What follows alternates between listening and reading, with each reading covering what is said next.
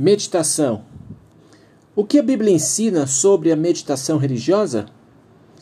Para alguns, a meditação é uma experiência íntima que ultrapassa a conceituação.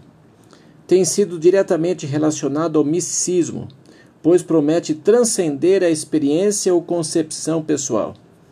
Mesmo entre algumas tradições cristãs, a meditação é considerada um esforço de uma alma imortal que está cativa dentro de um corpo material para alcançar a união com Deus que está desligado do mundo material.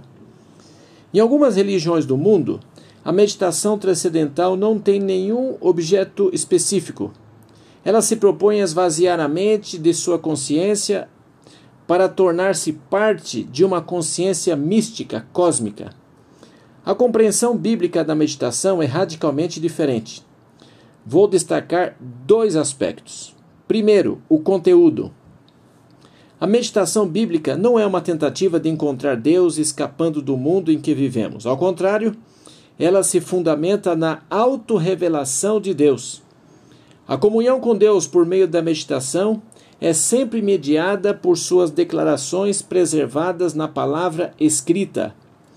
É uma reflexão interior ocasionalmente descrita como meditar do meu coração, Salmo 19, 14. Compreendido como centro racional e volitivo da pessoa. Isto por si só sugere que o elemento racional e a capacidade humana de tomar decisões não são transcendidos ou tornados irrelevantes no ato de meditar. O conteúdo específico da meditação é identificado como divino. Preceitos, Salmo 119, 15, ou decretos, verso 23, isto é, a Torá ou instrução de Deus. Josué 1:8, Salmos 1:2. O propósito era aprender sobre a vontade de Deus para que o povo vivesse em harmonia com ele e uns com os outros. O povo também meditava sobre as promessas de Deus, do hebraico Inha, literalmente palavra, Salmos 119 e 148. Os israelitas aceitavam essas promessas no fundo do seu ser e meditavam sobre o seu conteúdo para fortalecer a sua confiança em Deus, enriquecer sua vida espiritual e sentir paz interior. Eles também meditavam sobre os poderosos atos de salvação realizados por Deus em seu favor. Veja Salmo 143, 5. A mente humana estava ocupada com as obras redentoras de Deus no passado. E isso infundiu fé no salmista quando necessitava de libertação da opressão dos inimigos. Salmo 143, 3 e 4. As obras salvadoras e providenciais de Deus, no passado e no presente, particularmente sua obra salvadora em Cristo, continuam a encher corações de alegria e contêm poder curativo. O amor difundido por Jesus por todo o ser é um poder vitalizante, escreveu Ellen White. Todo órgão vital, o cérebro, o coração, os nervos, esse amor toca, transmitindo cura por ele são despertadas para a atividade as mais altas energias do ser. Liberta a alma da culpa e da dor, da ansiedade, do cuidado que consomem as forças vitais.